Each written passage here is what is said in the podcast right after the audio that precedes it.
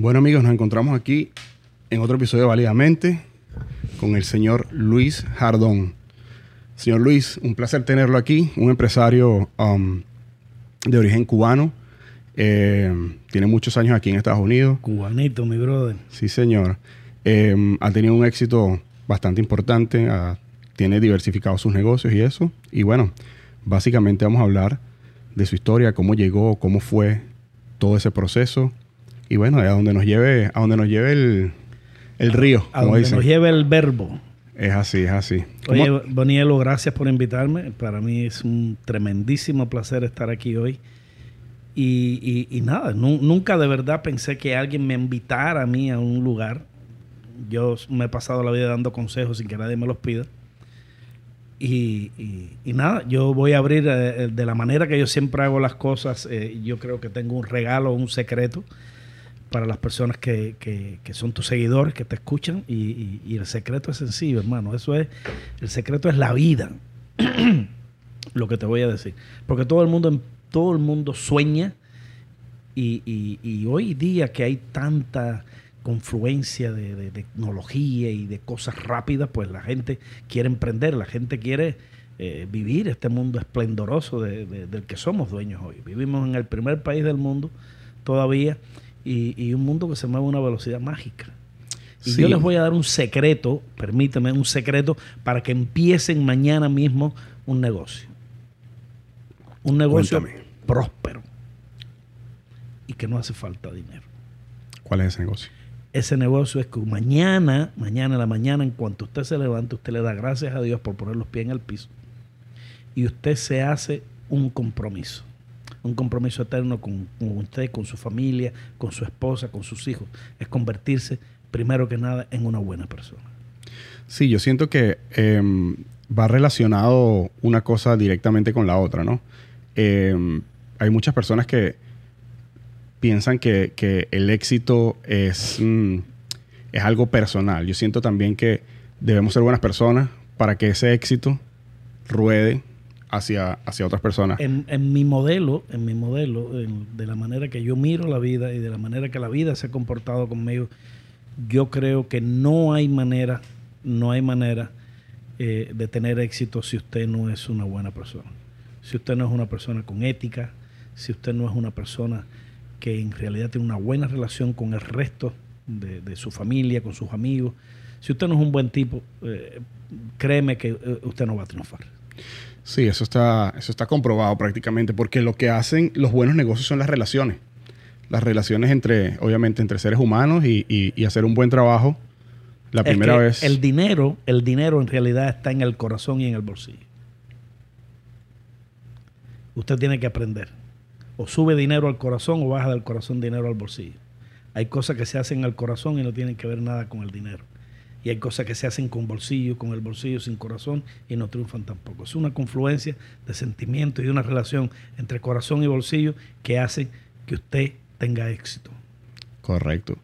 Mira, tengo que aceptar que estaba súper, súper contento um, cuando te contacté, te contacté por, por Instagram. Permiso. Simplemente um, te escribí un mensaje, tú me respondiste súper rápido, lo que me hace saber que, que estás bastante pendiente de, de tus redes. Em, me interesa mucho conversar contigo, primero, obviamente por, por el éxito que tú has tenido, y segundo, porque he visto em, episodios de tu, de tu podcast y me parece que el contenido que creas es bastante muy bueno y, y siento que hay veces, em, hay muchos programas que están pendientes de los trending, de las cosas, y siento que tu programa tiene mucho que ver con, aparte de ti, obviamente, lleva tu nombre, em, con la verdad, con, con- con ayudar a la gente, con tratar de ser ese efecto elevador en las personas y motivarlas para, para seguir eh, adelante y para llegar a esas metas que, que todos queremos llegar, pues. Sí, definitivamente. lo que nosotros tratamos de hacer en nuestro podcast es un poco. eh, no es que no esté dirigido a todas las personas, pero sí básicamente está dirigido a nuestra gente latina, a la gente que viene, a la gente que viene de, de- de toda la América Grande, desde la, la Patagonia hasta el Río Bravo, de esa América que, que hoy padece de, de desgobierno, de esa América que padece hoy de, de muchísimas cosas, del narcotráfico, de guerras, de bandas. Y de esa América eh, eh, de la que nosotros somos dueños, es de la que yo pretendo que nuestra gente pues tenga experiencia y disfrute y comprenda el sueño americano.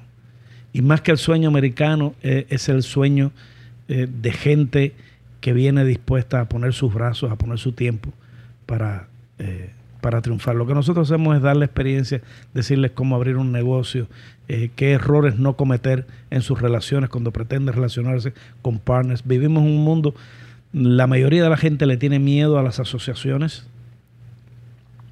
Nosotros a veces tratamos esos temas. No hay que tenerle miedo a los partners, no hay que tenerle miedo a los socios para unirse en un negocio, en un joint venture. Lo que hay es que hacer las cosas y aprovechar todas las herramientas y la tecnología que existe ya en Estados Unidos creada para abrir pequeños negocios, etcétera, etcétera. So, nosotros decimos la verdad y la decimos en el sentido qué es lo que está trending, qué es lo que se puede hacer, qué es lo que es bueno, qué es lo que es malo. Invitamos gente que nos pueden enseñar distintas aristas en, en qué lugares, en qué momentos podemos abrir negocios y en qué esferas de la economía hemos entrevistado gente desde bailarinas hasta gente que hace una gente que tiene una barbería, eh, eh, cualquier cosa, porque siempre se puede triunfar en cualquier área de la vida. Claro que sí, aparte, aparte de eso yo siento que em, todas las personas pueden tener éxito, absolutamente. Yo estoy, estoy de acuerdo contigo en ese punto. Lo único que tú debes enfocar tus cualidades, cuáles tienes que identificar primero cuáles son tus cualidades. Y de ahí empezar a, emprender según tus cualidades. Porque obviamente si, si no eres bueno en matemática, va a ser difícil tal vez eh, ser contador o, tener un negocio de, de, taxes, por ejemplo, o algo así. Te lo voy a poner sencillo. Y, y, de la manera que a mí me gusta desde el punto de vista cognitivo y didáctico, cuando tú pretendes dirigirte a personas, pues hazlo de la manera más sencilla. Y de la manera más sencilla es la siguiente. La gorra que tú tienes puesta tú la escogiste. Claro. Pero tú escogiste tu size, ¿cierto? Correcto. Y nos pasamos la vida probándonos cosas. Si nos vamos a poner un sombrero, escogemos el size. Nosotros vamos a escoger un saco y vamos a escogemos lo que nos viene bien a, nosotros. Entonces es importante para las personas adivinar su rumbo. Adivinar en la vida y tienes que buscar dónde, tú, dónde tus conocimientos, dónde tus habilidades pueden tener un caldo de cultivo donde pueden florecer. Y a veces eso mismo, yo he tenido muchos empleados y en un momento determinado tengo que, terminar una relación de trabajo que convenimos desde el principio que era de mutua conveniencia. Pues entonces yo no, no soy de la persona, le digo empleado, mira, te tienes que ir de aquí, te voy a votar, vete. Siempre le digo a la persona, mira, en realidad no, no tenemos una, ah, por decir así, una coincidencia. No creo que este, esta profesión o esto que estamos haciendo es para ti, pero yo sí estoy seguro que tienes un talento oculto que tú tienes que, buscar y a lo mejor floreces en otro lugar. Este no es para ti. Pero te invito a que busques y que, esto no, no, sea una caída para ti, sino un, escalón en tu aprendizaje y busques otra cosa en la cual te puedan refrendar tus conocimientos y tú puedas encontrar eh, la manera de abrirte camino. Sí, totalmente. Yo pienso que eh, los errores son una parte fundamental del, del crecimiento, ¿no? porque con los errores es cuando es donde nos damos cuenta para que somos buenos, para que no somos tan buenos, y eso nos ayuda a forjarnos nuestro propio rumbo. Es lo, es lo que yo considero. ¿Qué opinas tú de, cometer errores? Pues eh, yo te digo que cometer errores es lindo. Es lindo porque solamente cometen errores, para hablarlo, para, para ponerlo en contexto, eh, tratando de triunfar en el, en el mundo de los negocios, cometer errores es bonito porque es la única manera que tú tienes para aprender, es la única manera que tú tienes para encontrar tu camino. Y los errores son como lecciones, son como una escalera, son los escalones. Y tú te paras sobre tus errores para crecer. No hay manera de llegar a, a, tener un negocio, a crear una empresa, si tú nunca te equivocas. Y además, a mi edad, por ejemplo, me gusta seguir intentando y cada vez que me equivoco, pues yo lo celebro, porque digo, bueno, yo todavía sigo intentando y Dios me está dando la oportunidad en cada error de yo aprender cosas nuevas. No, totalmente. Fíjate que, en, por ejemplo, en mi caso, um, yo empecé este podcast el año, el año pasado y había sido un sueño para mí toda la vida ser locutor. Entonces era algo que tenía ahí. Pues bueno, ahí, ahí coincidimos. Ahí coincidimos, ¿verdad? Sí. Entonces, ¿qué sucede? Em, siento que fue muy importante para mí tomar el, eh, dar el primer paso y tomar, una, tomar acción en, en- en algo que yo quería hacer. Entonces, em, si yo pudiera darle un consejo a alguien, sería eso, pues. eh, dar el primer paso es el más importante porque es el inicio de, de- de la aventura. Muchas aventuras serán perfectas, otras aventuras no serán perfectas y tendremos, tendremos muchos tropiezos y tal vez esos tropiezos nos vayan formando el, carácter como empresarios si decides emprender en, en- compañías y en negocios o en tu propia carrera. Pero lo más importante es dar ese primer paso, saltar como los pajaritos, saltar a- al abismo. Y, y es la única forma de, de salir de esa zona de confort que es tan hermosa, bella, pero donde nada florece. Eh, te digo que eh, la persona que está pensando en y que le preocupa, que le preocupa el, camino, le preocupa el futuro. eh, no me gusta hablar del pasado porque el pasado eh, lastima el presente. Pero si estás pensando en tu futuro, yo te diría, el primer paso, esto no, no, no, sé si la, otras personas, otros motivadores, pues aconsejan esto. Yo te aconsejo conseguir un ídolo conseguir una persona a la que tú te vas a fijar. Toda la vida, el ser humano eh, tiene que copiar, tiene que imitar a alguien. Por ejemplo, yo me, imagino cómo los, los- escritores, eh, los, vamos a decir, esta gente, los pintores y, y toda esta gente del arte, pues siempre han buscado una manera de camuflar el hecho de, de la imitación. Y dicen, bueno, fulano tiene influencias de, de fulano, eh, eh, Góngora tiene influencias de, en los colores, en el brillo, tiene influencia de no sé quién. Y en realidad la influencia es que eh, fulano en su proceso de crecimiento, cualquier artista en su proceso de crecimiento ha empezado a imitar. Y el pináculo de la imitación es cuando florece, aparece el, el- el efecto de- del popcorn, el efecto de la rosita de maíz, explota esa creación y la- eh, explota ese, ese sentimiento y la persona empieza a crear. Por eso yo decía, siempre búscate un, un ídolo. Y no te busques un ídolo de eso lejano, una gente que tú no conoces. Quizás tu ídolo está caminando al lado tuyo, es tu amigo, que le va bien en la vida y que ha empezado a prosperar, le va bien en la escuela, le va bien en la universidad, porque hay que prepararse. La manera más expedita de salir de pobre es educándose, es la educación. Entonces, tu ídolo puede ser tu padre, puede ser un hermano. Hay gente que le gusta amar a las cosas que están lejanas. Gente con la que tú nunca vas a poder hablar, gente que tú no puedes seguir, que tú no conoces su origen. Entonces los ídolos nuestros están cercanos, están en la ciudad, están, son compañeros de escuela, son compañeros de trabajo que deciden emprender y que le vas bien. Si empiezas por ahí eh, y eso va, y eso va y mata la envidia. Claro. Porque nosotros no envidiamos a gente lejana, nosotros no envidiamos a un artista que ya, nosotros no envidiamos a un reggaetonero de esto que tiene mucho dinero. No, la envidia de nosotros es en nuestro círculo cercano.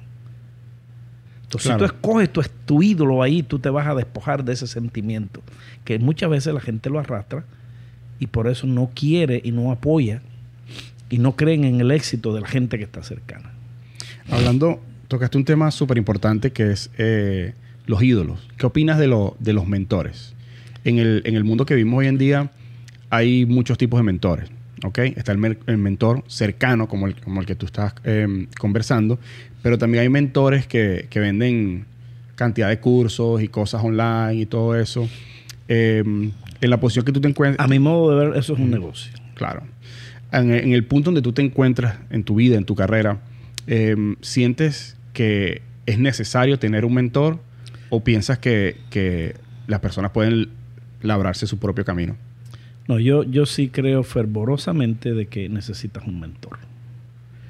Y, y hay una, hay, vamos, vamos a decir que hay una dualidad en, en el concepto de aprender y de moverte, que es el, el mentor y el ídolo. No necesariamente tienen que coincidir. Porque en todos estos programas que tú ves de motivación, etcétera, etcétera, tú lo tienes que mirar como una manera de educarte. No hay otra cosa. Y tú no vas a conseguir éxito porque te pongas a ver videos de motivación. Cuando tú estás mirando videos de, de motivación, tú te vas a educar en un tema determinado. Y sobre todo vas a educar la mente, vas a educar el alma, el espíritu, para lograr de alguna manera y saber en cualquier actividad que tú te pretendas, en la que tú te quieras imponer, tú tienes que tener un compromiso total, 100% de compromiso. Ahora, un mentor es algo diferente. Un mentor no siempre lo vas a conseguir, eh, eh, no lo tienes siempre alrededor tuyo, una persona que te va a coaching. Yo lo tuve, yo tuve una persona que me ayudó mucho, una persona de una personalidad fuerte y que me gustaría hablarte de eso. Eh, y fue cuando, cuando yo llegué de Cuba. Si te cuento un poco la Sí, historia. claro que sí. Yo llegué de Cuba y Estamos hablando qué año más o menos. eh, yo llegué de Cuba el 30 de, el 30 de octubre del año 1997. Justamente ya se van a cumplir eh, en, este, en este año 25 años que yo llegué a este país. Yo soy ingeniero, ingeniero de profesión y tenía un amigo en Cuba que éramos vecinos y nos ayudábamos mutuamente, hacíamos negocios y cosas. Eh, cuando, cuando te digo que en Cuba hacíamos negocio, éramos eh, eh, lo que le decimos los cubanos, hacíamos invento, inventábamos en la calle, porque ningún negocio es en Cuba por lo regular permitido. Y, y este señor que se llama Jesús Infante, pues me hablaba a mí de- del, del hecho de que acá en los Estados Unidos era una economía de servicios, etcétera, y, me, y siempre me, me- me dijo, eh, me, me empujaba un poco a que yo me decía, métele al inglés, porque al final de aquí vamos a tener que irnos todos. Fíjate, fíjate la, la filosofía, Pensando, ¿no? pensando. Me dice, aquí al final, de alguna manera, todos tenemos que irnos. Porque no importa que te vaya en un momento determinado, como me iba a mí, que me iba bien, ellos en un momento determinado te van a parar. So, siempre tienes que tener tu plan B. Y aquí el único plan B que existe es abandonar el país, irte del país, irte a los Estados Unidos. Y en los Estados Unidos, si logras meterte en el asunto de las ventas, vas a tener éxito. Porque las ventas es una de las profesiones que más pagan. Y me habló por primera vez en aquel entonces, ya hace, como te decía, 25 años, de salary.com. Ahí tú podías buscar quién cuánto ganaba, qué profesión, cuánto le pagaba. Y era, para mí en aquel entonces, por ejemplo, la profesión de ingeniero, aquí se gana 80 mil dólares. Y yo llegué acá a los Estados Unidos y empecé, trabajé en un hotel eh, en mantenimiento, trabajé en la construcción, eh, hice una florería y fracasé, eh, trabajé eh, en una gasolinera. Hasta que un día tuve la oportunidad de ir a lugar de esto. Fui a varios lugares, tuve varias entrevistas, incluso en una entrevista de esta, eh, que yo considero que me, me- me porté quizás un poco arrogante, porque yo tenía un ímpetu tremendo y un deseo tremendo de, triunfar. Y le dije al, al señor que me estaba entrevistando aquí, el mejor vendedor de este lugar, vos soy yo. Yo voy a mí. Como decimos a veces. Y, y suena arrogante. Claro. Pero también había aprendido en Cuba con este muchacho que, que éramos amigos y compartíamos conocimientos. Me decía, cuando te vayas a un trabajo, tú tienes que venderte. Por ahí empiezan las ventas. Quieras o no, siempre estás en venta. Quieras o no, tú siempre estás en venta y te tienes que valorar tú como persona. ¿Cuál es el valor? Y hasta ese momento, como que tú no sabes nada, te van a entrenar, pues el valor que tú llevas a la mesa eres tú. Y tienes que decirle cuáles son tus cualidades y cuáles son tus aspiraciones y hasta dónde espiritualmente tú eres capaz de llegar. Yo lo hice un poco burdo ese día y le dije, aquí el mejor vendedor voy a ser yo. Bueno, pues eh, un día tuve la oportunidad, me, me dio una tarjeta y me dijo, no, eh, yo te llamo, que sé yo". eso quería decir que, que definitivamente no me daba el trabajo. Empecé a trabajar en Brayman Honda, eh, un 4 de agosto del año 1998. En el transcurso de esa, de esa fecha hasta el eh, 31 de diciembre de ese año hice 78 mil dólares, algo que fue fantástico para mí. Dije, bueno, la ingeniería, aquí mi profesión es vendedor de autos Se acabó. se acabó. Y desde ese entonces llevé con mucho orgullo en mi frente y en el alma el hecho de que yo era vendedor de autos. Hay gente que la profesión un poco como que le lastima, que creen que vender autos, pues es una profesión, es una profesión fuerte. Eh, hay que ser eh, un guerrero, Lo que llama King Shark. Sí, hay Tienes que, ser, hay que ser, tienes que ser un tiburón. Y ahí por ahí conocí un grupo de personas que, que yo desde aquí les mando un saludo y personas que yo eternamente le- le- les estoy agradecido. Y me dice, por ejemplo, yo sin, sin saber y sin querer tuve un mentor. Ese mentor se llama Mario Murgado. Él es el dueño en la actualidad de Brick and Morris y tiene muchos negocios. Un señor que empezó vendiendo zapatos. Y una persona que me ayudó infinitamente. En primera, no porque no por el hecho de que, de que yo se lo pidiera, pero era una persona igual que yo, conversadora, conversábamos mucho, me subía a la oficina, conversaba y me daba muchos buenos consejos. Y fue la persona, el ídolo cercano que yo escogí para decir, bueno, un día, eh, eh, y de hecho Mario Mercado es más joven que yo. Sí, la edad no es un... Exacto, no, no, no, no, tu, tu, ídolo puede ser cualquiera, no, no, no puede ser cualquier persona que tenga éxito y le vaya bien en la vida, una persona que tenga éxito, que tenga ética, que tenga una personalidad formada, que sea sobrio, que sea un tipo de carácter fuerte como lo es Mario. Eh, eh, a mí me, me, me, encantó y yo me fijé en él y dije, bueno, algún día yo quisiera que Dios me diera la oportunidad de, de ser como él. Y, lo que pasa en la mayoría de los casos es cuando ves a alguien que tú quieres parecerte a él, pues no quiere hacer las mismas cosas que hacer. Y tienes que ser aguerrido, tienes que ser un guerrero. Si hay que estar a una hora en un lugar, tú tienes que estar ahí esa hora, tú tienes que ser el primero en llegar y el último en irte. Y ahí empezó mi carrera en, los negocios. Yo aprendí mucho de ese, de ese, de ese negocio, de, vender autos, y después lo apliqué a la empresa que yo abrí. Apliqué los métodos, las formas, y, a formar vendedores, a formar gente que, más que vendedores, gente que pueda dar servicio. Sí, servicio, solucionar Porque eso es vender. Descubrir la necesidad y, resolver esa necesidad que tiene tu cliente. ¿Cuál fue tu primer negocio? Mi primer negocio, bueno, ya cuando estaba en el, en el, negocio de los autos eh, eh, es, difícil. Es difícil porque yo tenía dos hijas, dos hijas y eh, te toma mucho tiempo, demasiado tiempo. Y es un negocio que para la mayoría, para el que puede, pues eh, se convierte en un escalón en la vida, es temporal. Porque yo tenía días que yo llegaba al dealer a las 8 de la mañana, arrancábamos con el primer meeting a las 8 de la mañana, yo llegaba a mi casa a las 11 de la noche, a las 12, y yo era el tipo que si mientras que hubiera un cliente yo no me iba. Claro.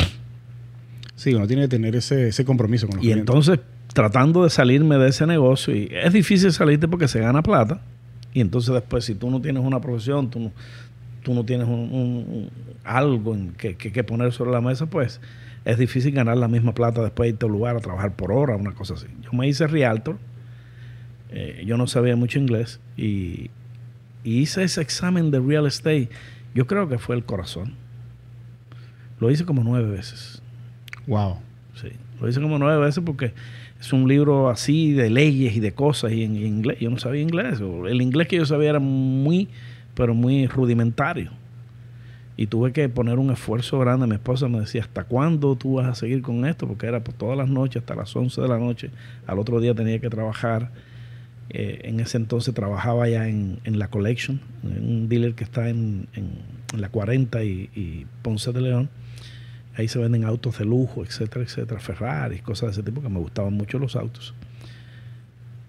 Y pero estudiaba hasta las 11 de la noche, hermano, todos los días. Y mi esposa me decía, ya desiste, vamos a buscar otra cosa, eso no es para ti. Mira esto, todo esto está en inglés. pues, lo hice nueve veces el examen.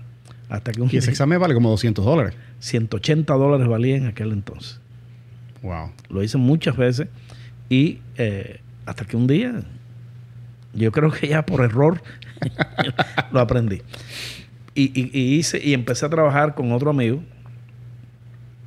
eh, un tiempo hasta que... Eh, te saliste, disculpa te interrumpa, saliste completo de, vender autos. Sí, sí, ya en cuanto cogí la licencia, en cuanto tuve, obtuve la licencia Realtor, me dejé el, negocio de los autos. Me fue difícil porque empezar no es fácil. Eh, y ahí entonces, eh, enseguida, acto seguido, como que la parte que marcha junto en la dualidad de real estate es el, el, las finanzas, pues me hice mortgage broker. Ok. Y ese fue y lo hice como tres o cuatro veces. Bueno, mi hija, Gretel, que siempre ha estado conmigo, fue y hizo ese examen de una. Yo tuve que ir también como cuatro o cinco veces hasta que lo hice.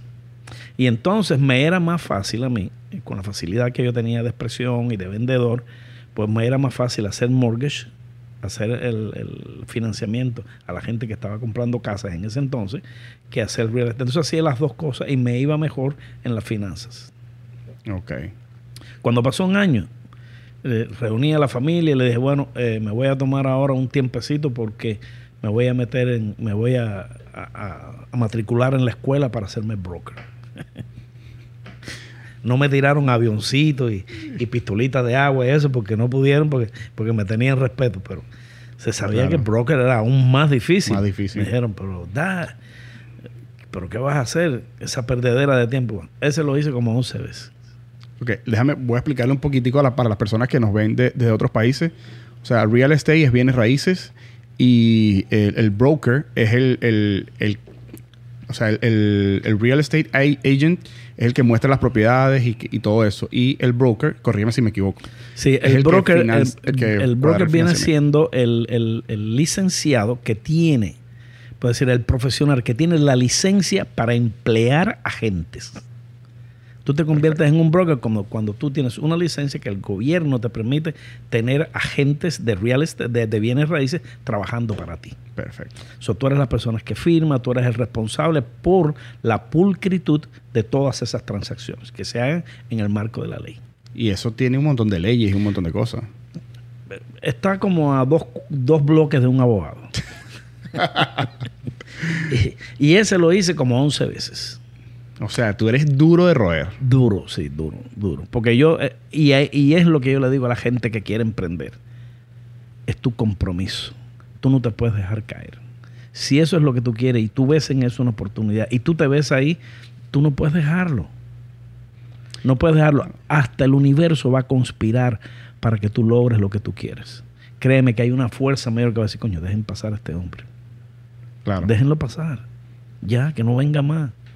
No, y, me parece súper importante porque ya tú tenías la cual, una de las cualidades, o sea, excepcional a la hora de, trabajar en bienes raíces, que es las ventas, el trato con la gente. ¿Cuántos años de experiencia tenías tú tratando con la gente y vendiendo y, y hablando con personas, solucionando los problemas de personas? Que esas personas te dan la oportunidad, te dieron la oportunidad primero en un carro y me imagino que tuviste clientes también que, Em, también pudiste cerrarle su, casa en algún momento, ¿no? Sí, que eso se trata, ¿no? Muchísimos, muchísimos. Y sobre todo en ese tiempo que, estuve escuchando, a, como te decía, a la persona que yo estimé, que era, siempre estimé y le he tenido tremenda admiración, que era mi mentor, a Mario Morgado, a Rick Barraza, al difunto eh, eh, Juan Rodríguez. Fueron personas que me ayudaron mucho, que en un momento determinado me sentí mal porque me, llevaban, tú sabes, me, llevaban de la mano y corriendo, me llevaban fuerte. Pero al final de la vida tú, tú le das el lugar que ellos merecen y, le das las gracias. Claro, pero es que también esas personas ven el potencial. Exactamente. Y entonces te digo, aprendí en el negocio de los autos, em, empecé de la manera que quiere empezar todo el mundo, pues, pues dándole la vuelta al cliente, haciendo cosas indebidas, hasta que al final en las ventas tú logras tú sabes y aprendes que si tú logras resolver, si tú logras afrontar una necesidad de tu cliente y tú logras servirles, pues ya el camino está hecho. Cuando tú ya tienes un, vendedor hecho, pues es, esa persona, es esa persona que está para ayudar, es esa persona que está para convertirse en un amigo, un miembro más de la, de la comunidad, de la familia, de tus clientes y saben que pueden contar contigo y que tú con toda la honestidad del mundo, pues tú los vas a ayudar a encontrar el producto que ellos necesitan y que, en que encuentren en ese producto la utilidad que les va a resolver ahí una necesidad determinada. Cuando empecé en real estate me fue muy bien justamente por eso. Primero por la presentación que yo hacía, me estudiaba todo mi farm, toda la localidad, las escuelas, esto, lo otro, infinidad de cosas que hay en la profesión de real estate y no, y no, no fue muy bien a la familia, porque también debo decirte que yo arrastré conmigo en, mis avatares, en mis aventuras, siempre eh, estuvo mi esposa, mis hijas, y, las llevé conmigo. Logré abrir mi propia empresa de real estate, se llamaba Jardons Realty, y abrí una compañía que se llamaba Affordable Financial Group. Y ahí estuvimos un tiempo prolongado, y nos fue muy bien, muy bien. Y, terminó ese negocio eh, el, por allá por el año 2008 cuando el, eh, hubo la debacle del real estate y en realidad yo entendí que, que podía pasar. Me hicieron ciertos ofrecimientos de abrir empresas y otras cosas, pues y pensé que era el momento oportuno para eh, salirme de momentáneamente del real estate y buscar algo que ya yo veía que era el, eh, la próxima flor, vamos a decir que era la, flor más bonita del jardín que venía en camino y que es el negocio de, del anti-aging, del longevity, lo que le llamamos ahora cirugía plástica. Todo relacionado con eso. ¿Y, y cómo, fue el, cómo fue el proceso que te pasaste de, de, un rubro al otro? O sea, ¿siempre te interesó? ¿Fue una oportunidad que se te presentó? ¿O siempre, aún cuando estabas haciendo el, real estate, tenías un ojito en, en, tu próximo movimiento? ¿O fue una oportunidad que se te presentó? No, fue, fue realmente una, fue una, una gran oportunidad. Yo tenía trabajando conmigo en, en eh, haciendo financiamiento eh, a un señor, un joven muy talentoso, eh, que se llama Daniel González, y me invitó, vino, oye, era, era como una cosa así, oye, vamos a hacer este negocio, vamos a hacer este negocio, que este negocio es el futuro, que este negocio es el futuro, vamos a hacerlo. Y él, por supuesto, veía en mí, yo era director de una empresa y, y, ya manejaba este asunto de empleados y de cosas. Me dijo, dale, vamos a hacerlo, vamos a hacerlo, vamos a hacerlo. Y estuvo como tres meses dándome ahí, empujándome para, para hacer ese negocio. Y terminamos los dos comprando una, una, una práctica en Jayalía. Ok. Y compramos esa práctica en Jayalía y, y ahí empezamos. ¿Siempre con el mismo nombre o ya esa tenía otro nombre? No, no, no, con el mismo nombre que yo tengo en la actualidad. perfecto. Y empezamos mi, mi, mi partner y yo, eh, éramos amigos, y empezamos aquel, eh, aquel negocio de cero. Y empezamos y prosperamos rápidamente rápidamente, yo te diría que en aquel entonces era muy, era muy fácil. Nosotros los dos descubrimos un concepto nuevo y yo creo que empezamos en, en, en, en este negocio pensando de que la cirugía plástica era algo que era de, masas, que era algo de, mucha gente, algo para las amas de casa, para gente común. Y ahí en, ese, en ese rubro nosotros eh, encaminamos el negocio y, nos, y explotamos el negocio, nos, nos, fue muy bien, nos fue muy bien. ¿Cuál fue la, la, principal diferenciación entre, entre lo que hacían ustedes y lo que hacían las, otras las otras compañías de, que se dedicaban a lo mismo, a, la cirugía plástica? La publicidad. Empezamos a hacer mucha publicidad, mucha publicidad y hacerlo. Yo me acuerdo que descubrimos entre los dos que eh, aquellos de, de exponer los precios por semana. Okay decíamos, pues, si pagas 37 dólares semanales, pues vas a tener, eh, te puedes hacer un Tommy Talk, si pagas 84 dólares al mes, te puedes hacer un breast augmentation. Entonces la gente lo veía y la gente lo ve más suave y es una manera de llevártelo a la mente, eh, de ponerlo más cerca de ti, más cerca de ti a cosas que tú puedes alcanzar con facilidad. Y de eso se trata las ventas. A los dos nos fue bien y enseguida explotamos el negocio porque nosotros éramos gente, tanto él como yo. Él era un vendedor formidable el mejor vendedor que tenía yo en financiamiento. Y, los dos hicimos las cosas, los dos conocíamos mucho de venta. Él era también, al igual que yo, muy trabajador, una persona muy disciplinada. Y ahí estuvimos muchísimos años juntos. hoy día, hoy día él, maneja también una empresa grande. Tiene, mm, yo te diría que tiene como cinco o seis centros. Wow. Eh, sí. Y, y, nos va, nos va a los dos muy bien, muy bien. En un momento determinado nos separamos porque eh, las familias marchan a lugares diferentes, pero nos va muy bien. Y a nosotros nos va espectacular también. No, y tienes un edificio increíble. Sí, tenemos una... no, voy a decir quién, pero eh, tengo tres personas en mi familia que se han operado ahí. ¿Sí? Sí. qué bueno, qué bueno. Me encanta, me encanta eso. Tú sabes que una de las cosas más eh, agradables para mí que, y que me traen más satisfacción es ver eh, gente que les va bien después que, se hace un procedimiento de cirugía. Tú sabes que, por ejemplo, a veces mm, a mí me es difícil y es, eh, vamos a decir, eh, un poco de sentimiento, las diferenciaciones que hay de que, cómo las épocas y cómo el tiempo nos hace y uno vuelve la vista atrás. Por ejemplo, nosotros éramos siete hermanos y yo me acuerdo que yo veía a mi mamá a veces vistiéndose, yo era un niño y mi mamá tenía la barriga en péndulo, los senos caídos, etcétera, etcétera. Y yo me pongo a pensar eso, coño, vieja, si fueran estos tiempos, cuántas cosas, qué linda yo te tuviera. Claro. Sí. Es imposible, yo pienso que es imposible. em, o sea, uno quiere a veces tanto a sus familiares que, que tú lo comentaste antes, de que eh, ver al pasado, y hiciste varios comentarios sobre eso. Pero yo siento que a veces es inevitable el pensar. A mí me sucede con mis abuelos. O sea, mis padres, mi padre es italiano y eh, mi abuelo fue inmigrante a Venezuela. Y ahora yo estoy siendo inmigrante aquí en los Estados Unidos. Y entonces esa, esa, esa bro- ese brochazo pequeño, cuando uno piensa, ¿qué pensaría esa persona si estuviera aquí con nosotros? Exacto. Es importantísimo. Sí, sí. Y, y qué orgullosos estarían de, de nosotros, de la vida que nosotros llevamos. Y sobre todo, eh, Bonielo, del, del sentimiento que, que es común en nosotros, que es eh, exponer nuestras vidas sin temor eh, eh, y con un sentimiento muy grande que es que los demás vean en nosotros quizás el ejemplo de lo que sí se puede hacer, de lo que se puede lograr, que vean la pulcritud de nuestras ideas y que pretendemos con esas ideas pues, que la gente crezca, que la gente pase a un nivel superior en pensamiento y en hecho. Y, y yo te hablaba del pasado ahorita, yo te hablaba de las cosas y de las pinceladas que no nos conviene traer al presente porque fueron malos momentos del pasado.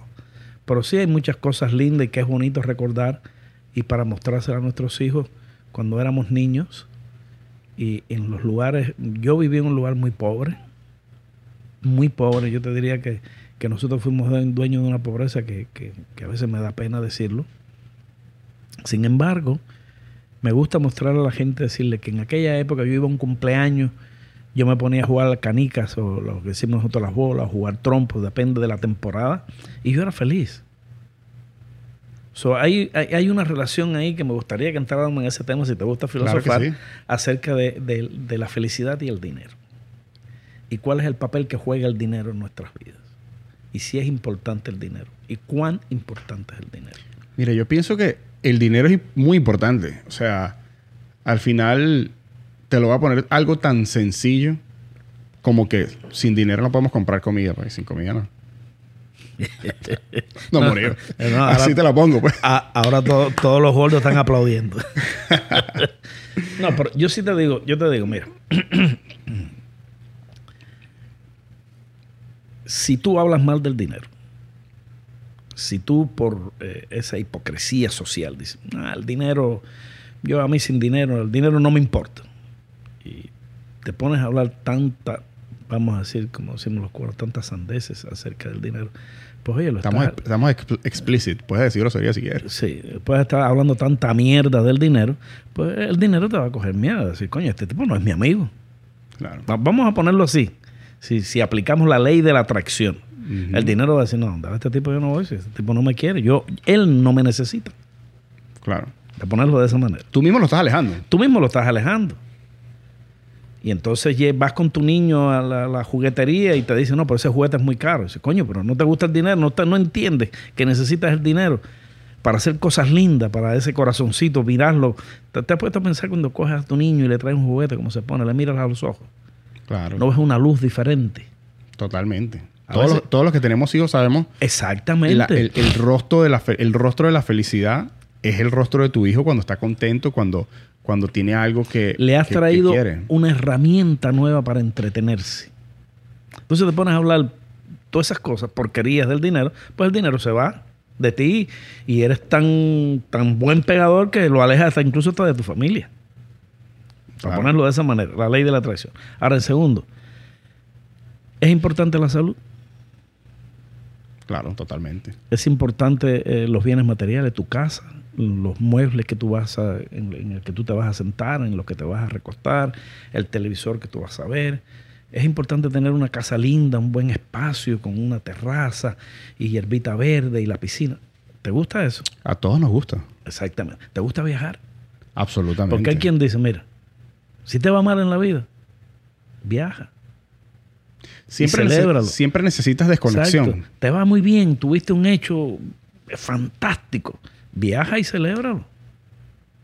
Te fue mal con mal con cojones. Vete de viaje para que se te olvide. Y es como un nuevo comenzar. Exacto. Y si no pasa nada en tu vida, viaja para que pase algo. Exactamente. Yo pienso que Y para todo eso, hermano, hace falta plata. Para educar a tus hijos, hace falta plata. Si la vieja se enferma, hace falta plata. Si tú te enfermas, hace falta plata. Entonces te dicen, no, eh, mire ese señor cuánto dinero tenía y se murió. Coño, aquí todo el mundo se tiene que morir. Mejor morir con plata que sin plata. Entonces, el dinero influye y determina en las cosas más importantes de tu vida. Totalmente. Siempre. Dinero mata galán. Total. Y más ahora. ¿Verdad? Y más ahora. Ahora, Entonces- ahora pero si, si eres galán y tienes billete, No, letal, letal. letal. No, buscándole siempre la arista porque hay gente que va a decir cosas. Bueno, pues mira que el, el dinero es importante. Lo que pasa es que nosotros confundimos, en la mayoría de los casos confundimos la tenencia del dinero y lo mezclamos con la persona. El dinero es un objeto inanimado. Es como el, el dinero es como las armas. No es el arma, es la persona que tuvo el arma en la mano. Si la puedo usar para defenderte o para hacer cosas malas. Exacto. Por ejemplo, en el caso de nosotros dos, yo uso el dinero para hacer eh, las cosas bien. Yo uso el dinero para educarme, para educar a mi familia, para que mis hijos y mi familia en sentido general sean buenas personas. Yo uso el dinero para disfrutar de mi vida, no para hacerle daño a nadie. Y, y me gusta compartir mi riqueza. Me gusta compartirla. Y esto que estoy haciendo ahora, que tengo el tiempo, porque, porque tengo cierta cantidad de plata, tengo el tiempo para venir aquí y decirles a ustedes cómo hacer las cosas. Y decirle a ustedes lo bonito es, lo bonito que es ser una buena persona. Por si tuviera que estar ahora en un lugar atrás del dinero, que es lo que hacen, lo que hay muchísima gente, la mayoría de la gente trabajando por hora y haciendo cosas para buscar dinero y dicen que el dinero no es importante. Entonces, Pero están entregando su tiempo por dinero. pero están entregando su tiempo por dinero. y, el, y el tiempo no vuelve. El dinero sí. Exactamente. Entonces, el, el dinero es un instrumento y que tiene una capacidad de cambio y de transformación tremenda. El dinero es cambiable por todo lo que hay acá. Este micrófono costó dinero. Y si no hay plata, no podemos tener este micrófono. Y no hay podcast. Y no hay podcast. Entonces, si nosotros logramos separar el dinero de nuestras vidas y verlo como un instrumento, como algo útil, algo material que nosotros necesitamos para usarlo, no tiene nada que ver con la persona. El dinero te hace eh, más gallardo, el dinero te hace sobrio, el dinero tú te puedes educar. Entonces, si a ti no te gusta el dinero y tú no entiendes qué es el dinero, es que usted nunca ha tenido un peso. Revísate que estás arrancado. ¿Cómo es que dicen los venezolanos? Estás pelado. Estás pelando bola. Estás pelando bola. Sí, al final yo pienso que el, el dinero es súper importante. Eh, ahora, el dinero es, es como todo. O sea, si tú no, no haces buen uso de él, es como, como una planta. No sé qué, qué- qué comparativo ponerle. Si tú, no has- si tú no lo plantas, si tú no lo cosechas, si tú no lo, lo, lo inviertes, lo pierdes. Eso lo hemos visto desde personas que han ganado mucho dinero y ahora no tienen nada, hasta, hasta países que, que- que han sido millonarios, han tenido de todo y, y ya no lo tienen. Porque el dinero es una herramienta Y si lo utilizas mal, que hay que saber usarla. exacto. Definitivamente. El dinero es una herramienta que hay que saber usarla. Y que el dinero, por decirlo así, el dinero es independiente. El dinero como tal es una unidad independiente. Puede estar en cualquier lugar, puede estar presente, es omnipresente, está presente en todo lo que nos rodea. Sin embargo, llevándolo a, la persona, poniéndolo más cerca de la persona, no necesariamente el dinero tiene que ver con el nivel de satisfacción que tú puedas tener. La gente que tiene dinero se enferma. La gente que tiene dinero puede tener un niño con condiciones especiales. La gente que tiene dinero mm, y llega a cierta edad va a ver como sus familiares más queridos se van. No tiene nada que ver el dinero con eso. Cuando yo le celebraba un cumpleaños a mi hijo, que yo vivía en Jayalía, a mis hijos, le yo fui muy feliz. Y eran dos botellitas de Coca-Cola con un cake en el medio y a cantar, y nosotros los cubanos, yo no sabía inglés, decíamos Happy Baby y, y yo era feliz. Entonces, la felicidad es algo que está más relacionado, ahora sí, con las personas que con el dinero. Que el dinero puede proporcionar esos momentos felices. Pues claro, cuando te vas a Disney con los niños y tienes la habilidad de, de sacar todos los paquetes que tú quieras y comprar los tiquetes que tú quieras y hospedarte en el mejor hotel, en una suite, pues el dinero está proporcionando esos momentos, esos ratos agradables que te hacen felices. Pero dentro incluso de ese hotel, con todas las comodidades, con esa suite, puede llegar una mala noticia. Claro. Y el dinero no puede evitar. También la mala noticia te puede llevar, te puede llegar a un hotel de mierda también. Eh, si te llega a un hotel de mierda, pues peor. Porque Entiendo. puede estar el millonario y dice, prepara el avión. Exacto.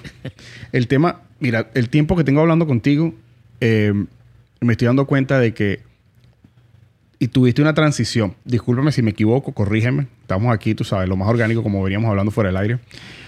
Veo que al principio estuviste buscando, obviamente, cuando llegas, todos queremos buscar la forma más rápida de hacer más dinero. Pero siento que desde el día en que entraste a, trabajar construcción y, las cosas que hiciste inicialmente, al día de hoy, hubo un cambio que probablemente no sabes cuándo sucedió, o si sabes, compártelo con nosotros, cuando empezó a ser en búsqueda del dinero y después empezó a ser el dinero una consecuencia de las acciones que tú estabas haciendo y de los negocios que tú estabas haciendo. Al principio siento que estaba como que buscando el dinero como todos y hubo un, como que un momento que tal vez no lo puedes ubicar en tu, en tu historia, que fue cuando ese, ese punto donde el dinero empezó a ser una consecuencia de, de- de las buenas decisiones que tomaste y de los, de los cómo utilizaste tus recursos. ¿Habías pensado en eso? Sí, sí. Y- y entiendo perfectamente lo que, lo que me está diciendo. Y sería deshonesto negar lo que todos empezamos así. O bueno, o yo empecé así. No, no, no puedo ser. eh, y todo depende del nivel de educación que tú tengas y, cuáles sean tus raíces y los paradigmas con los que tú vienes avanzando en la vida. Pero sí, definitivamente, mi intención cuando llegué aquí, aquí a los Estados Unidos era una intención de, era una intención de supervivencia buscar un buen trabajo, tenía dos hijos, mi esposa tenía que echarlo hacia adelante. Y sí, lo que más, lo que primaba en ese momento era buscar un buen trabajo y escoger ese trabajo por la cantidad de dinero que me iba a servir de intercambio. ¿Por qué yo estaba cambiando mi tiempo? ¿Por cuánto dinero yo estaba cambiando mi tiempo? Lo que pasa es que el éxito eh, en, en sentido general va aparejado a una serie de líneas en la vida que son eh, eh, la educación, tu formación, cómo, tú, cómo el dinero te cambia a ti, tú empiezas a pensar. Y definitivamente no te puedo decir el día tal, poner una fecha, poner una fecha de cumpleaños a, a- esa, la pregunta que me hace, porque en realidad el éxito no es un evento. El éxito es un proceso de transformación del ser humano hacia convertirse en dos aristas, hacia convertirse en una mejor persona, en un mejor ser humano y hacia la libertad financiera. Porque evidentemente, por eso te dije eh, al principio cuando abrimos que el mejor negocio que se puede abrir para el cual tú no necesitas dinero es empieza a pensar en convertirte en un buen ser humano. Porque ya tienes una parte ganada. El resto de alcanzar la libertad financiera viene después como un subproducto de tu conducta, de tu habilidad de hacer las cosas bien en la vida y por supuesto de la educación que tú tienes para entrar en el, eh, por decir así, eh, por decirlo así, en algo que en lo que tú, decir, por decirlo, alcances la, la pasión infinita, te enamores, Y ahí es donde el dinero se vuelve una y ahí es donde el dinero se vuelve una consecuencia, porque cuando tú te enamoras de lo que tú haces, por ejemplo, yo mismo me levanto en las mañanas y acá el Señor trabaja conmigo, yo me levanto alegre, yo me levanto yo para el trabajo a trabajar y Él sabe, es una llamada tras la otra y llamando y esto y resolviendo problemas de gente que trabajan conmigo, pero yo me divierto, me divierto con eso. Sí, ya deja de ser un trabajo realmente. Sí, deja de ser un trabajo. Y ahí el dinero aparece como una consecuencia. Que tú lo disfrutas y, y es muy lindo también, entre otras cosas, poder ofrecerle, mm, ayudar a un empleado tuyo a resolver problemas grandes que tiene. Yo lo hago. Y es una, por decirlo así, es una, eh, como se hace la caridad, en silencio. No tienes que estarlo eh, propagando, pero sí lo hago. Lo hago con, con mucho amor y me siento súper bien de poderlo hacer. Es que de qué sirve estar Mira, bien. Ayer mismo, ayer senté a una empleada enfrente mío. Y si me estás escuchando, te mando un beso. senté a una empleada enfrente de mí y le dije, mira, llevas tantos años trabajando con nosotros, ¿dónde estás viviendo? No estoy viviendo en tal lugar, qué sé yo. Bueno, vamos a hacer una cosa. Vamos a buscar un apartamento acá cerca de la empresa para que esté más cerca. Aquí está manejando todos los días alrededor de 25, 30 millas para llegar al trabajo. Y nunca llega tarde. Y está con nosotros ahí luchando, lleva muchos años luchando con nosotros. Y entonces ven, yo voy a. Hoy, hoy es difícil conseguir una propiedad, es difícil mudarte a un lugar, te piden tantos depósitos, te dicen, bueno, mira, nosotros vamos a poner los depósitos, nosotros vamos a poner todo lo que tú necesitas para que te mudes para acá y, estés con nosotros, estés tu empresa. Y yo sé que esa persona da la vida por la empresa de nosotros, da la vida por mí también. Y me quiere mucho. Eso es algo, eso es algo que el dinero no compra. El amor de la gente. Exactamente. Y el respeto tampoco. Y el dinero es una herramienta también para atraer a personas buenas hacia ti. Me, me, hago entender. totalmente. Entonces, ese, este, esa pregunta que me hiciste, que, que yo creo que es el, yo, si fuéramos a analizarlo así, yo creo que es el, el meollo de todo el asunto, es que el, el, éxito no, no, no, es un, no es un evento de llegar a apagar y encender una luz, no es un switch. El, el, el éxito es un proceso proceso al que muy buena parte de la gente, por falta de, educación, hermano, no quieren entender. Que hay que vivir el proceso. Y el proceso es la historia, es lo que tú me estás preguntando. Bueno, Luis, ¿cómo llegaste? Y yo con tanto gusto lo cuento, porque e, e, el proceso, el éxito es historia de cómo empezaste, qué hiciste, eh, cómo cambian tus gustos, cómo cambian las cosas. Y, tú lo disfrutas porque, mira, es muy lindo llegar a, comprar un, saco, comprarte un, traje. Y, yo me acuerdo, antes yo iba y era atrás, mm, sí, mirando una manga, mirando en el bolsillo para sacar. Ahora yo miro las cosas si me gustan o no. claro. Es diferente. Y eso lo proporciona el dinero. Y te trae ese poquito de felicidad. Sí, es una preocupación menos, realmente. Exactamente. Es una vaina menos en qué preocuparse. Es una vaina menos de qué preocuparse. Y para eso, y el día que lo tengas, pues disfrútalo y úsalo. Está hecho para eso, para disfrutarlo. Porque la mayoría de las piensa, no, que tengo que dejarle esto a mi familia, que tengo que dejarle. Mira, el mejor legado que yo le puedo dejar a mis hijos es educarlos para que trabajen. No me preocupa tanto el hecho de, dejarle dinero a la familia, dejar este dinero, de dejar dinero a mi esposa. Pero, creo que es más lindo y es más productivo que tus hijos. Sembrar carácter, sembrar. Sembrar el carácter y sembrar la idea y el compromiso de que si yo pude, con menos condiciones, ellos y para mis nietos, tienen que erigirse sobre, sobre, sobre ese, pararse sobre mí y decir, si abuelo pudo, pues yo puedo también. Y yo lo que les voy a proporcionar es un camino para que se puedan educar, un camino de principios, de ética, y que ellos trabajen y hagan su mundo. Claro, van a tener su adelanto, tienen su ayuda, pero tienen que trabajar, tienen que hacer las cosas, porque en realidad el dinero ese suave, no, por eso la gente rica, este, a veces que no entienden esto, pues tienen tantos problemas con los hijos y tantas cosas de droga, de, vicios que, son innecesarios. Y que no proporcionan felicidad. Es una felicidad aparente y es una conformidad aparente y no son capaces de explicarles día a día. Nosotros tenemos en la casa, a mí me, gusta conversar mucho con, los nietos y, explicarles estas cosas. Sí, de lo que es la felicidad aparente. Yo siento que, que las generaciones nuevas como que no entienden todo, o sea, pueden llegar a una edad avanzada, adolescentes y, y, todo eso, y no saben el valor del dinero, el valor real del dinero. Muchas veces este, a nosotros en nuestros países nos, enseñan el valor de las cosas a muy temprana edad. No sé si tal vez porque las circunstancias en las que estuvimos, en el, donde crecimos y todo eso, o, la disponibilidad de dinero que, que pudo, pudo haber tenido nuestra familia. Pero hacen, siento que hacían un buen trabajo explicándonos cómo se manejaba el meollo, como, como se dice. Porque vivíamos con menos. Ahorita no. Y el hecho de, de, tanta oportunidad, por ejemplo, como existe en los Estados Unidos, tú ves que las familias eh, eh, se envuelven de tal manera en el trabajo que a veces no tienen tiempo para sus hijos. Y esa es la gran diferencia de los países que nosotros venimos. Nuestros padres tenían más tiempo para nosotros.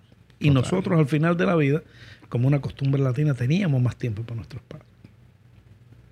Por eso yo le digo a los jóvenes, mira, si quieres conservar tus costumbres latinas, en, tus costumbres latinas, en el sentido de, tus hijos, de, tus, de tus padres, pues trata de, hacer fortuna. Porque el día de mañana te ves obligado, y no es un asunto de sentimiento, de sentar a tu mamá o de sentar a tu papá en un lugar, un lugar alejado de la familia, porque tú tienes que trabajar. Porque tú no pensaste en el futuro. Porque no te preparaste. Total. total. Los jóvenes tienes que prepararte y tienes que pensar que cuando tú llegues ya al otoño, tú llegas a los 50 años, tú tengas un camino hecho.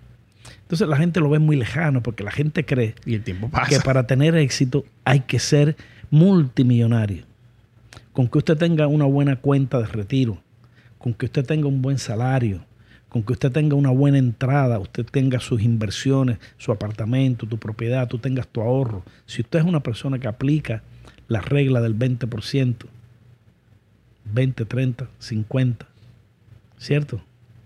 usted coge el 50 para cumplir todas sus necesidades esenciales, el 30 usted lo usa para, eh, eh, vamos a decir, las cuestiones de educación, de pagos, de estas cosas, y el 20% y comida y placer y recreo y todo, y el 20% usted lo ahorra, usted va a tener una vida placentera al final de la vida. No, total. Pero usted no se puede ir para el par y tomarse toda la bebida en los primeros 15 minutos. Usted no va a disfrutar el party. Y hay que pensarla, esa es la fiesta. Hasta para ir a una fiesta hay que planificarse, hermano. Sí, ahorita, ahorita tenemos más bien todo lo contrario, que las personas gastan por encima Absolutamente. De lo que, tienen. o sea, pienso que ya que hemos hablado tanto de, dinero y de éxito y de todo eso, siento que las generaciones de ahorita, 17, que tienen ahorita 17, 18 años, no saben nada del crédito, no saben nada de, lo que es crear una empresa. Son enemigos de los bancos. Son enemigos de los bancos. Cuando el banco es un aliado, pues. O sea. Exactamente. Entonces, siento que, en las universidades enseñan tantas cosas. Innecesarias. Pero, innecesarias, pero y siento que el, manejo del dinero es tan importante. Y, no solo del dinero, del crédito. A ver, vamos a ponerlo de esta manera. Manejar el dinero es manejar tu vida. Porque tú te pasas desde que tus padres te sueltan y ya tus padres no son responsables de ti y tú cumpliste los 18 años. La vida es ese avatar. Tú te estás cambiando constantemente por dinero. Tú estás entregando tu tiempo por dinero. Tú estás entregando los placeres más grandes de la vida, de estar con tu familia, de estar con tus hijos, por dinero. Tú estás dejando de hacer cosas que te gustarían hacer por dinero. Y entonces si después de tanto esfuerzo y tanto sacrificio para poder sobrevivir y tú tienes el dinero y tú no sabes relacionarte con él, tú no lo sabes usar como herramienta, ¿qué está pasando con tu vida, hermano? Estás perdiendo el tiempo y perdiendo el dinero también. Y al final de la fiesta, usted está borracho. A usted es el que llevan en parrilla. Usted no es el, protagonista. Porque la vida es como una fiesta. Usted no puede llegar y tomarse toda la bebida y bailar todas las piezas en los primeros 15 minutos. Usted tiene que disfrutar la fiesta. Usted tiene que disfrutar el cóctel, conocer amigos, relacionarte, conversar, bailar un poco, comer un poco, disfrutar. Claro, de eso, de eso se trata. De eso se trata, de llegar hasta el final y después, de una manera muy gallarda, despedirte de tus anfitriones y dejar tu legado en las relaciones que hiciste en ese lugar, de la gente nueva que conociste, de la novia quizás que encontraste ahí. Dijiste, el, tocaste una palabra súper importante, el legado. El día que no estés, ¿cuál te gustaría que fuera la descripción del legado que les has dejado a tus familias y a las personas que trabajan contigo? Es sencillo. Por una parte, no me importa lo que la gente piense. En realidad no, no es para mí eh, ir haciendo cosas por, para complacer a personas. Yo trato de ir acorde con mis principios y complacerme a mí mismo. Y de enseñar a mi familia cómo creo que deben ser las cosas. Pero si fuera de que tuviera que dejar un legado, el legado de que mis hijos y mis nietos digan, mi abuelo fue una buena persona. Mi abuelo fue un buen ser humano Porque la, historia y los cosas y los legados pues, pues cambian. la sociedad después, por decirlo así, se caga en esos legados. Los convencionalismos cambian. La sociedad hace cosas diferentes. Y aquello que antes no, no era prudente, ahora sí es prudente. Yo pienso que lo más importante para mí, para pasar por este mundo, es que la gente diga, fue un, fue un buen ser humano, fue una buena persona. Lo demás es... Lo demás no me, no, no me interesa. Mira, volviendo al tema de que hablamos un poquito, eh, hay dos temas que me gustaría eh, tocar contigo. Uno es tu programa y el otro es hablar un poquito más sobre Seduction. Eh, ya sabemos un poquito de la historia, cómo, cómo creaste la compañía y nos gustaría saber un poquito, por curiosidad, cuáles son las cirugías que, que, más se hacen las mujeres, um, maybe según cierta edad, cómo, cómo percibes tú los estándares de belleza, cómo han cambiado según todo el tiempo que has tenido la, clínica, ¿Cómo, cómo ves eso, los estándares de belleza y cómo han cambiado los últimos... ¿Cuánto tiempo tienes desde que compraste? Nosotros llevamos ya 15 años. En estos 15 años, digamos. ¿Cómo han cambiado los estándares de belleza y cómo han cambiado las cirugías y eso? ¿Tu opinión? Sí. Eh, si, me, si me dices seduction, seduction yo, yo lo tengo en la piel y está en, en, cada rincón de mi casa. Está en mi familia, está en mis amigos, porque ya todo, todo el mundo sabe lo que yo hago. Y Seduction para mí, y de la manera que yo lo veo, y de la manera que me gustaría desdibujar mi compañía, es una compañía que, ofrece el servicio de, hacer a las personas eh, subir la autoestima, sobre todo, y de que las personas vuelvan a alcanzar ese, eh, vamos a decir, esa, esa arista, ese caminito donde encuentran también felicidad, de sentirse bien, de sentirse, recobrar ciertos parámetros de, belleza que son convencionales. Pero hoy vivimos un mundo, eh, sobre todo, que nos gusta que las mujeres tengan curvas, que las mujeres sean sexy, que las mujeres sean, eh, por decirlo así, que tengan personalidad. Y como quiera que sea, si tú analizas esto del longevity, del anti-aging y de la imagen, eh, pues es importantísimo porque eh, tanto la mujer como el hombre se sienten mucho mejor, la personalidad cambia. Seguridad. Eh, y la seguridad, exactamente. Y en la familia y en la comunidad, pues traen un valor y, forman, y son un referente. Son un referente porque no sé si te has fijado en la ciudad de Miami, aquí en El Doral, que es muy lindo, y felicidades a los venezolanos que han construido una ciudad muy linda. Pues hay muchas mujeres lindas. Es que ya no hay mujeres feas. Como dicen, no hay mujeres feas, hay mujeres mal arregladas. Sí, o que el marido no tiene plata. sí, o que el marido no tiene plata. Y yo te diría que, que, que lo que más me interesa de Seduction es que siga aportando a la comunidad ese servicio y que lo hacemos con mucho amor y lo hacemos con mucha dedicación y profesionalismo en nuestra compañía. Y, y nada, yo veo, yo veo Seduction como una compañía que todavía, todavía le quedan muchos niveles por alcanzar. Todavía estamos construyendo, estamos a, punto de empezar la, construcción de un nuevo centro, un edificio muy lindo también. Y, estamos ahí y yo, yo te diría que, que es mi novia, es mi novia, y que mi novia no se ponga vieja. Mira, eh, hay algo muy importante de todo lo que dijiste, ¿no? Em, estás abriendo ahora otro, otro, otro centro. Déjame felicitarte primero por el centro que tienes. Es espectacular. O sea, o sea se ven la exquisitez en cada esquina del, de tu centro. Y gracias a la gente que nos ha ayudado, que nos ayudó y todavía nos ayudan a, mantener, ese, a mantener ese lugar en, las condiciones que está. Obviamente, como conversamos, o sea, yo no preparo los programas ni nada de eso, pero obviamente sí busqué información sobre Seduction, estuve viendo la página web, es una página web increíble, tienes un, ah, es como un 3D que la gente entra, o sea, está espectacular, espectacular.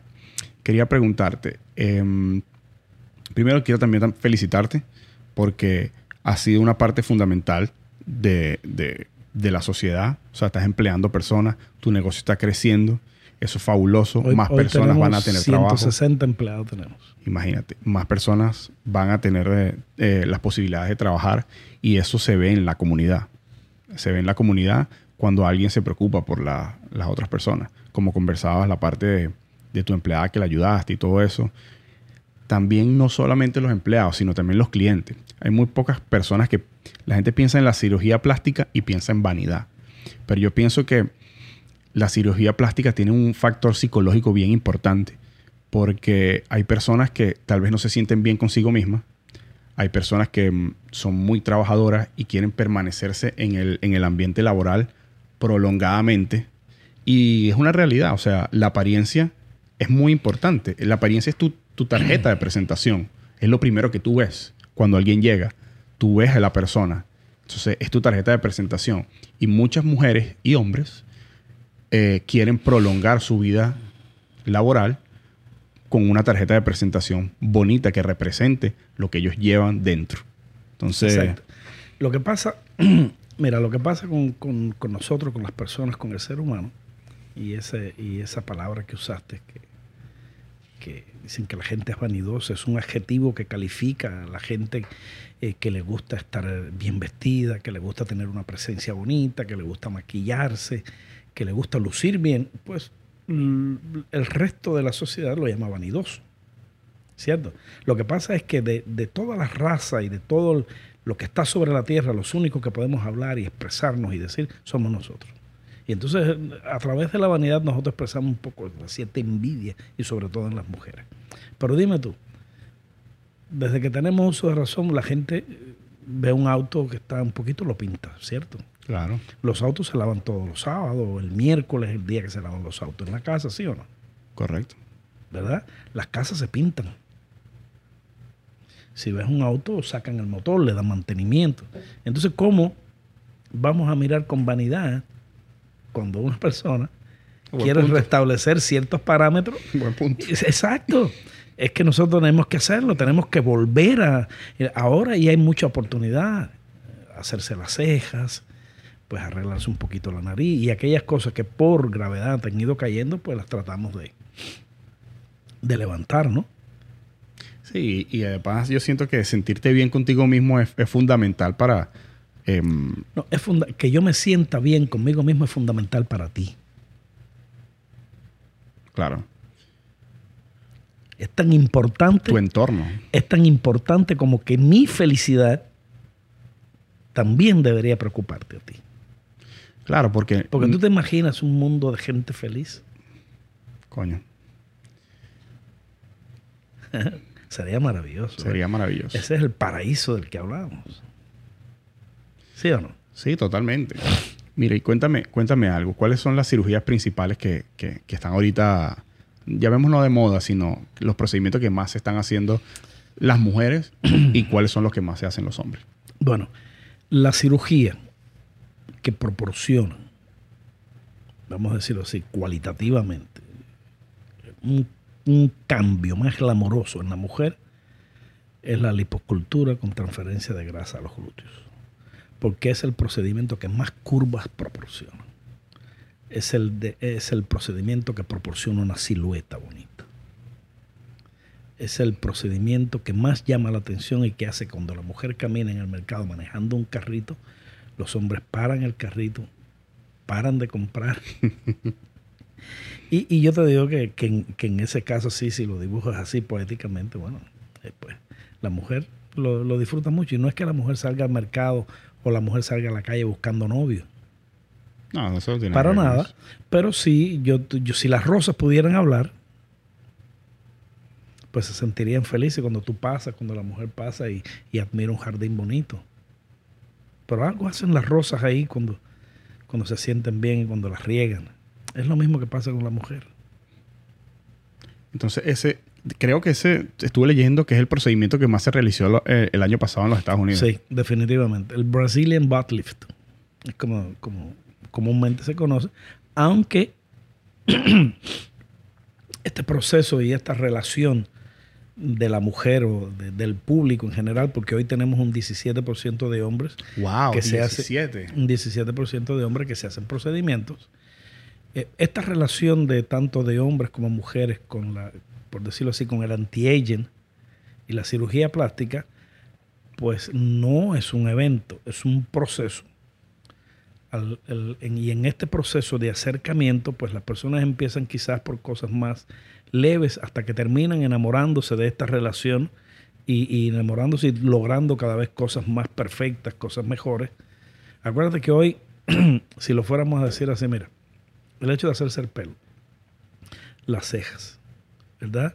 Las pestañas, el maquillaje, ¿verdad? Más después las curvas y como están hechos los maniquíes, cuando tú vas a la tienda y un vestido y esto y lo otro, pues todo es un conjunto de cosas que lo que logran es una apariencia bonita en la mujer. todo eso es un proceso en la cual la mujer se va, se va metiendo, se va introduciendo y, y al final logran esos cuerpos y esas mujeres espectaculares que tú ves por ahí. Que, que a veces, pues bueno, el pelo no es de ella, las pestañas no son de ella. Pero, bueno, pero, si son de ella, ya pagaron su vaina. Ella la pagaron, sí. pagaron su vaina, claro que pero es, ella. es un regalo de Dios, definitivamente. Porque todo está relacionado con la época y, y, es algo que vivimos también y que está ahí. Y si está ahí, úsalo. Además, eso, eh, esto es algo que está implícito en el ser humano desde el inicio de los tiempos de todo. No solamente en el ser humano, en, todas las especies de animales. Fíjate que la hojita que se puso Eva fue de parra, es una hojita bonita. ¿Viste? Te digo esto porque em, el cuerpo manda señales al sexo opuesto. ¿Me entiendes? Em, las leonas cuando, cuando están en celo actúan de una forma, se mueven de una forma. Y no solo las leonas, todos todo los, sí, claro, todos los animales prácticamente. El, el, olor. El olor, las feromonas, la cosa. Exacto. Entonces, no es algo del ser humano nada más. O sea, es algo de todas las especies. De todas las especies. Si tú ves, mira, mira, mira el, pavo real. El pavo real hace un despliegue de sus hojas y sus, y, y, sus hojas es su tarjeta de presentación para, la, para todas las otras pavas que, que, anden por ahí. ¿Me entiendes? Entonces, eso, eso traspasa las especies. Y los, los pavos que tienen eh, la cola más hermosa son los que cautivan a, la, a las, ¿cómo se llama? A la, a la del sexo opuesto. Y eso podremos evolucionar, podemos tener internet, podemos vivir en la mejor época de la humanidad, con mayor tecnología y con todo, pero eso, eso está implícito en el, en el ser humano. Pero dime algo, ¿a qué niño, por decirlo así, o a qué niñas, eh, la idea que tienes, dos, que tienes niños en la casa, ¿A qué niños no les gusta ver a mamá bonita? No, claro, imagínate. Tú los ves felices y, les, y, les gusta ver a papá elegante y decir, mi, mamá, mi madre y mi padre son muy elegantes, son lindos, son bonitos. Están bien representados. Bien representados, exactamente. Y en eso participamos nosotros. Nosotros somos una parte de ese mundo. Yo, cuando yo empecé en, este, eh, en, este avatar, por decirlo así, de, de la cirugía plástica y del anti-aging, pues yo, eh, sin saberlo, pensaba que, por ejemplo, los gimnasios eran eh, enemigos nuestros. Si esta gente son, están, están tratando de hacer allí en el gimnasio lo que nosotros hacemos acá. Y entonces después se aparecía alguien recomendando dietas y no coma para que baje de peso. Y otra gente que está en contra de nosotros al final del camino, no al final, en una parte del camino descubrimos que los gimnasios y los nutricionistas. Complemento. Eso es un complemento de lo que nosotros hacemos. Entonces marchamos unidos. Hoy por hoy tenemos en, nuestra práctica, tenemos un, lugar que es un, centro de anti-aging, un spa, donde tenemos un gimnasio. Pero no es, un, no es un gimnasio común con máquinas para hacer ejercicio. Es un gimnasio porque los resultados con esas máquinas se obtienen de la misma manera que se hacen, que se hace fitness y se obtienen, se gana en masa muscular en un gimnasio. Tú no puedes pretender ir al gimnasio una vez al mes y tener algún éxito. Ah. Este tipo de máquinas resuelven problemas en la mujer que es con la cotidianidad y yendo por lo menos dos o tres veces a sentarte en esas máquinas y hacerte procedimientos en la piel, en la espalda, en los lugares donde hay celulitis y funcionan como un gimnasio. Por eso nosotros vendemos una membresía que vale solamente 99 dólares y la gente va allí y la gente se la pasa, eh, entran a la sauna y van, al, y van a, y se sientan en la máquina y se dan esos lasers y se dan tratamientos, pero funcionan como gimnasio. Los resultados tienen que ser después de el 8, 10, 12, 15, depende, 20 tratamientos. Sí, es como el gimnasio total. Es como un gimnasio, así es. Mira, no, tú, tú puedes ir al gimnasio um, un día 24 horas corrido y entrenar 24 horas, no vas a ver ningún resultado. Absolutamente. El tema está en ir un poquito. En hacer actos repetitivos. Todos los, todos los días o, o, regularmente. Mira, conversaste, me dijiste lo del 17% o 13% de los hombres. El 17%. 17%. ¿Cuál es la diferencia entre los procedimientos que se hacen las mujeres y los hombres? ¿Cuál es el procedimiento principal que, se hace los hombres? Los hombres, eh, los hombres son mucho más escorridizos, mucho más escorridizos a la hora de, de hacerse sus tratamientos. Están en la época de, los artistas en aquel entonces, cuando querían una entrada privada y cosas así. Pero se hacen procedimientos. Ahora mismo, ahora mismo eh, acuérdate que, en, en, el ámbito este de los hombres tenemos una comunidad gay grande que se abre espacio cada vez más y participan mucho. Tenemos la gente que son metro, gente, hombres que son muy, no son gays, pero son finos, les gusta lucir bien, les, les encanta. Y son la gente que más adelantada está en esto, porque, se, porque creen que para usar una crema y que la piel de la mujer es diferente a la nuestra y que nosotros no tenemos que cuidar la piel nuestra. ¿Me, me explico? Entonces, esta gente está, eh, eh, usan nuestros servicios, usan los servicios de spa, masajes, cosas así. Se hacen también eh, la, la, la liposucción esta 3D que es con, definición de, los músculos del abdomen. Eh, hay eh, hombres que se hacen los glúteos también, eh, se hacen rinoplastia. Pues hay muchos, muchos procedimientos en los que los hombres participan. Todavía no, no, no estamos en el, en, el 50-50, pero, no, pero yo de que, de que yo empecé, de que yo empecé el negocio, sí, hay muchos hombres que, que sí que se hacen procedimientos. Muchos. Y desde, desde que empezaste, ahorita es el 17%. Cuando empezaste, si tuvieras que poner, no tienes exacto, si tuvieras que ponerle un número a, hace 15 años, eh, ¿qué número le pondrías a los procedimientos que se hacían los eh, hombres? Era prácticamente nulo. Nulo, ¿verdad? Sí, era prácticamente nulo. Igual que hay algo que, te debo decir y que me gustaría llamar la atención de las autoridades de, la ciudad, del Gran Miami, y es que, que se den cuenta, que se den cuenta que el anti-aging, el longevity, es algo que llegó a Miami para quedarse. Miami hoy por hoy es el centro mundial de la cirugía plástica y del anti-aging. En Miami confluyen una serie de factores. Yo te hago una pregunta y te la pongo en, en contexto rápido. Miami es la única ciudad en el mundo donde está el trópico, está el sol, un verano permanente prácticamente, donde están las playas, donde hay un estilo de vida totalmente diferente al resto del mundo, está casi en el hemisferio sur y hay mucha plata. No, total. Y el, yo creo que el tema del, del verano no puedes comparar, no puedes comparar Dubái, no puedes comparar Italia, no puedes comparar un lugar porque al final llega el frío, llega el ahora mismo en París la temperatura eh, para alguna gente puede decir que es agradable, pero eh, es frío. En España hace frío, en Italia hace frío. Aquí todavía está la playa, viene la gente, todo el mundo quiere venir. Es una ciudad linda y es una ciudad que es un crisol, porque confluyen en ella el multicolor de, nuestra comunidad latina, de gente, de la trigueña, de la rubia, de la maracucha, de la, de la catira, de la cubanita linda, de la mexicana, eh, o sea, y de la colombiana. Una colombiana de esa que te diga papacito se complica. Se complica el asunto. Es una ciudad muy linda.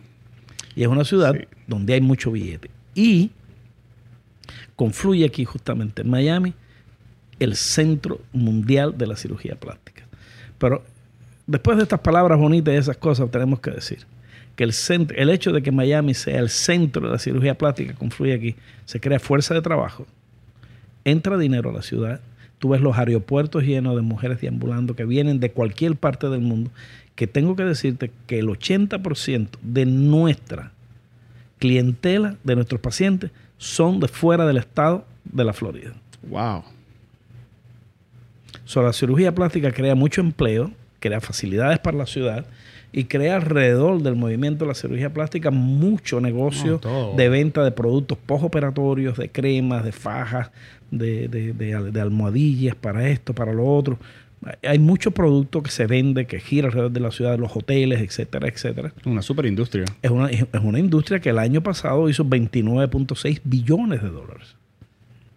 Imagínate. Es una industria próspera y que a cualquier ciudad le conviene y que la, ciudad tiene que influir en eso. Y tiene que darse cuenta de eso. ¿Sientes que hay algún apoyo por, por parte de la ciudad para, para con esta industria o sientes que le hace falta un poquito más de apoyo? El, el asunto, el, el asunto de, del apoyo de la ciudad está más bien dado. Yo creo que sí tenemos apoyo. Nosotros acabamos de construir un centro y hemos recibido el apoyo, nos han ayudado a hacer las cosas bien.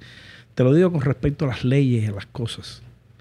Eh, que, tienen que tener en cuenta eh, eh, esta cosa. Los, por ejemplo, los pacientes nuestros están pasando trabajo para conseguir hoteles, etcétera, etcétera, porque un paciente después de un procedimiento, el, vamos a decir, este periodo postoperatorio es un poco, por decirlo así, sucio, porque genera mucho líquido, etcétera, etcétera, no se pueden vestir como quisieran, son lentas para caminar, pues, llegan a los hoteles, manchan las alfombras, manchan las sábanas, como un poco que la ciudad como que le cuesta trabajo prepararse para, para estos eventos.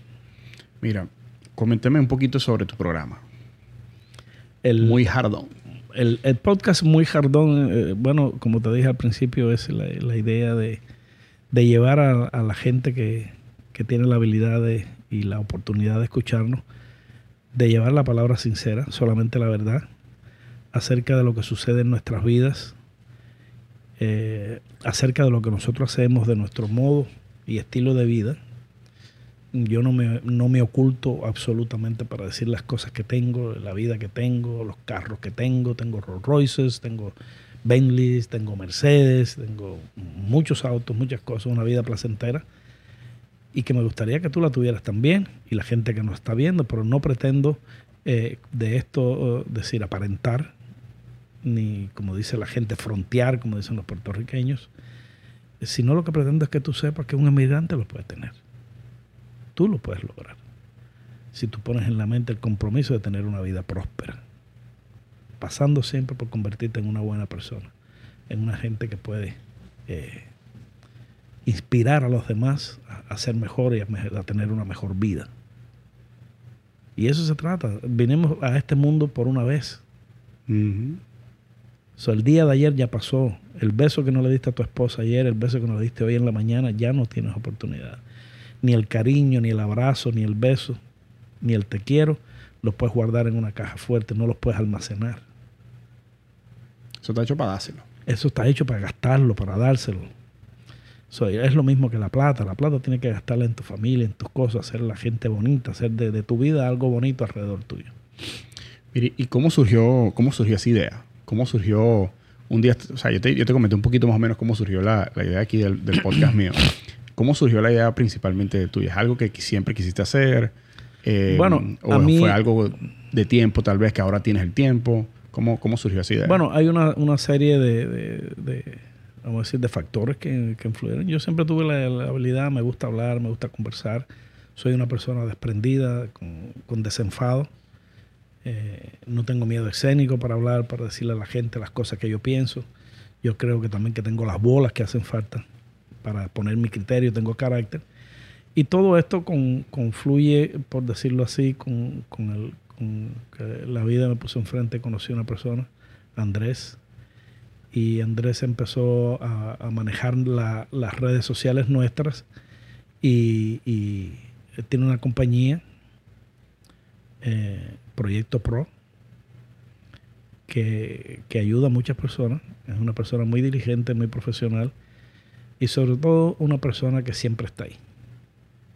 No, no ha habido un, momento en que yo levante el teléfono y, diga, Andrés, te necesito, o mira, Andrés, esto, que Andrés no me responda. Y entonces Andrés me maneja las redes sociales en, en la compañía y un día me vio hablando y hablando con él y diciendo la manera que yo veo la vida y veo las cosas, me dice, oye, me vamos a hacer un podcast. ¿Cómo voy a hacer un podcast, hermano?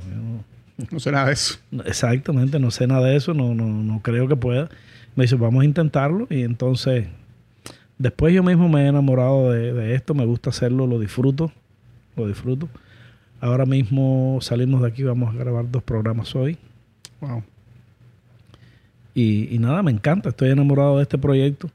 Y, y lo que pasa es eso, que esto es un proceso. Si, si tenemos éxito o no tenemos éxito, al final yo me lo disfruté. Ese es lo principal. Es como tantas veces hacer el amor sin procrear. Pero uno lo disfruta. Uno buena, se buena enamora. comparación, buena comparación. Exactamente. Sí. Buena comparación. sí, pues si no tuviéramos Sí, dos- mu- muchas 10.000 co- hijos cada uno. Muchas cosas en la vida son así. Disfruta el proceso, disfruta el viaje. Comprométete y el Y resultado. ya, ¿eh? exactamente. Y yo le doy muchas gracias a André por ser parte de, de- de este proyecto fundamental. Así que y ahí estamos. Le vamos dando. Tenemos, tienes, Fuego. tienes 14, 14 episodios a- al aire, ¿no? Sí, ya tenemos 14 episodios al aire. Tenemos otros tres ahí que, que Andrés los está cocinando. Y, y hoy vamos a grabar. Y ahí toda la semana hacemos algo. Claro que sí. No, la, vale, mira. la- la diversión no se acaba. Mira, de verdad, eh, quiero felicitarte por, por, por ese ímpetu que tienes, por ese temple que tienes, de que simplemente ejecutas. O sea, me impresiona eso y creo que eso ha sido un factor fundamental en, en- en tu éxito y en, y en tu desarrollo, en el desarrollo de tu carácter, que ejecutas. Te preocupas por simplemente ejecutar y, y hacer las cosas. El resultado ya después, poco a poco vemos. El resultado se, se alcanza con la constancia. Exactamente. Y te agradezco eh, Gracias a ti. de verdad haber venido. Eh, como comenté antes, te contacté por Instagram, inmediatamente me contestaste. Eh, eso me, me pareció fabuloso. Pues mira, déjame decirte que yo me sentí importante. Y eso es bonito. Claro. Yo dije, bueno, oye, bueno, me están invitando a un lugar, oye, que estoy yo. estoy levantando. ¿Cómo es esto? Claro, sí. No, gracias a ti, gracias a ti. Yo me hiciste sentir bien, que es lo más importante. Te lo dije, que es lo más importante para mí. Dije, em, dije dentro de mí, bueno, a esta persona le hace falta que yo vaya, él quiere que yo vaya, él cree, ve algo útil en mí. Y eso es lo más importante, sentirte útil, que una persona diga, bueno, déjame llevar a este señor. Pues. Claro. Y sobre todo, pues, me encantó, lo disfruté. Conver- conversamos sabroso. Conversamos, sí, lo disfruté, Y- lo disfruté mucho, gracias. Y de verdad yo pienso que la parte más especial de, de este, de este podcast es que tenemos el tiempo suficiente para que realmente las personas conozcan más de, de mi invitado, ¿no? Y Gracias. de esa forma, em, tal vez a muchos de tus empleados no saben cosas que conversamos hoy aquí o no sabían la forma que, de pensar que tenías tú sobre ciertas cosas que hoy expusimos aquí en el, en el programa. De verdad te agradezco mucho em, la pronta respuesta y la disponibilidad que tenías. Eh, antes de irme, me gustaría preguntarte si hay algún tema, algo que quisieras eh, compartir con nosotros. Y si no, nos despedimos. Yo creo que hemos, hemos conversado bastante. Vamos a dejar algo para después, algo para el Algo postre. para después. Exacto. Claro que sí. Bueno, mi gente, muchas gracias eh, por su sintonía. Y de verdad que fue una conversación increíble. Espero que les guste y nos vemos en el próximo episodio.